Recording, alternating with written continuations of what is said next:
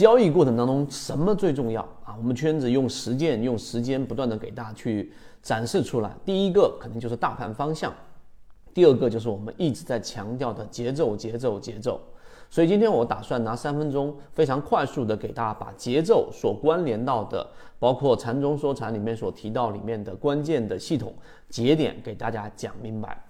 首先你要理解什么是节奏啊，它并不是形而上的，或者仅仅是一个比喻，让你更了解像跳舞一样，知道什么时候去重仓，什么时候去清仓，什么时候买入，什么时候卖出，不仅仅是这样而已啊。那节奏的最本质的意思，就是在买点的位置买入，在卖点的位置卖出啊。这句话看起来很简单，但是大部分人做不到。原因在于什么？在于两个词，一个就是在你下跌的过程当中，你的恐慌导致你不敢真正的在买点的位置去买入，因为你认为它还会往下跌的更多，所以恐慌的情绪是在买点的位置发生的。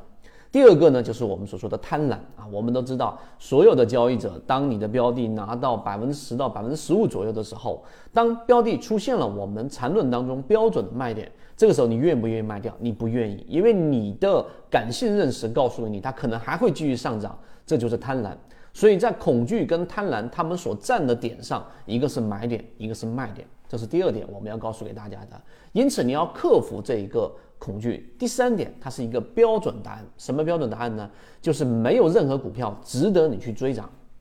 这一点可能有点颠覆大部分交易者的认知，认为我打板，我去追强，我去做这一种呃追逐快速上涨的突破的这种交易模式，为什么就不行呢？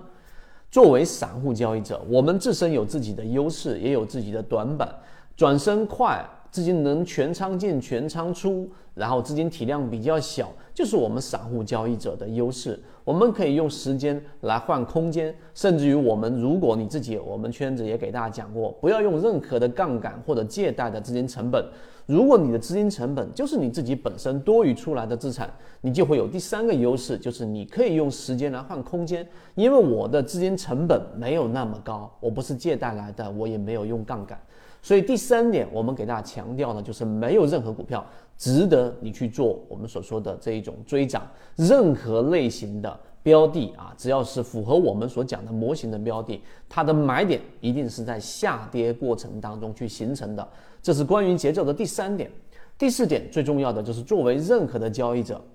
你是一个交易者的小白，你一定是从大级别的买点开始去深入去做操作。为什么？这个是缠论里面的一个核心，因为任何的这一个标的，它的这一个生长，无论是形成一个上涨的趋势，还是一个下跌的趋势，还是形成了一个正常的盘整，它都有不同的级别。这个级别可能是日线级别，可能是小时级别，可能是十五分钟级别，可能是五分钟、三分钟、一分钟级别都可能。但是在不同的级别当中，它都有我们不同级别的中枢。那中枢的形成，自然就会形成我们所说的这一种类型的买点，于是就有刚才我们所说的这个结论：任何类型的买点都是在我们所说下跌过程当中形成的。因此，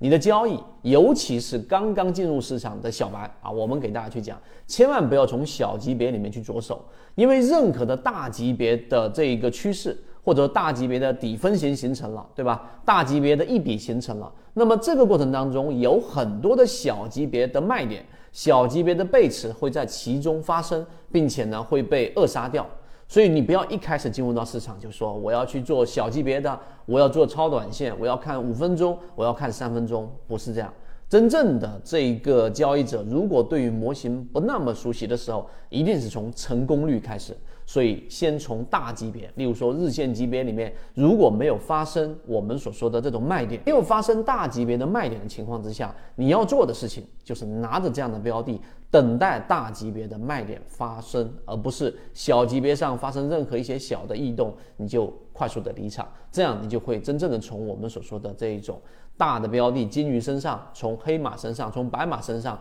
摔下来，只拿到那么一点点的利润。圈子从二零一六年到现在都分享模型，一方面是自己记录自己的交易系统，另外一方面可以帮助大家建立完整的交易系统。系统进化模型可以一步关注泽西船长公众平台。